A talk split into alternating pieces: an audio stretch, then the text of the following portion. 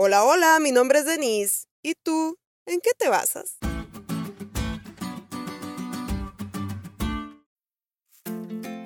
A lo largo de mi vida académica recorrí muchas escuelas y chicos, no, no siempre fue por mala conducta.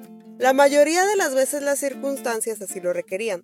Pero en primero de secundaria compartí año entre dos escuelas, el primer semestre en una y el segundo en otra. Ah, ¿verdad? Bueno, el punto es que encontré las mismas materias en cada una de esas escuelas y en ambas, aunque cada profesor tenía su estilo y esencia, me enseñaban exactamente el mismo plan de estudios basado en lo que la Secretaría de Educación marcaba y no en sus propias teorías. ¿Y saben qué?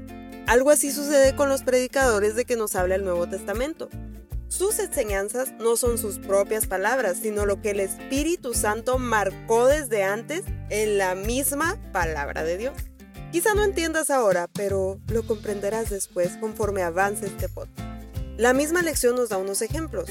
El sermón de Pedro el día del Pentecostés se basó principalmente en el Antiguo Testamento para demostrar que Cristo era el Mesías.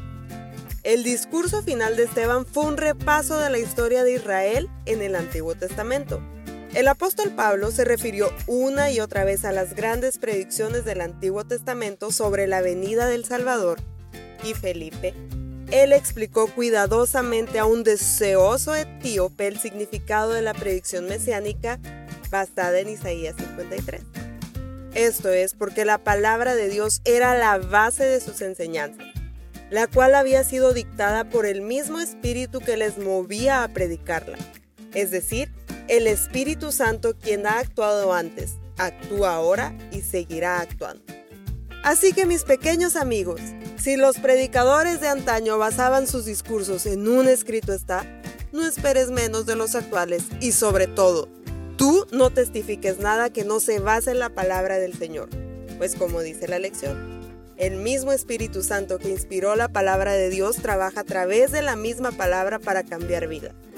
Hay poder vivificante en la palabra de Dios porque gracias al Espíritu es la palabra viva de Cristo.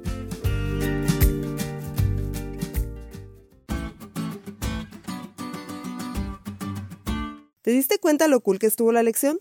No te olvides de leerla y compartir este podcast. Es todo por hoy, pero mañana tendremos otra oportunidad de estudiar juntos.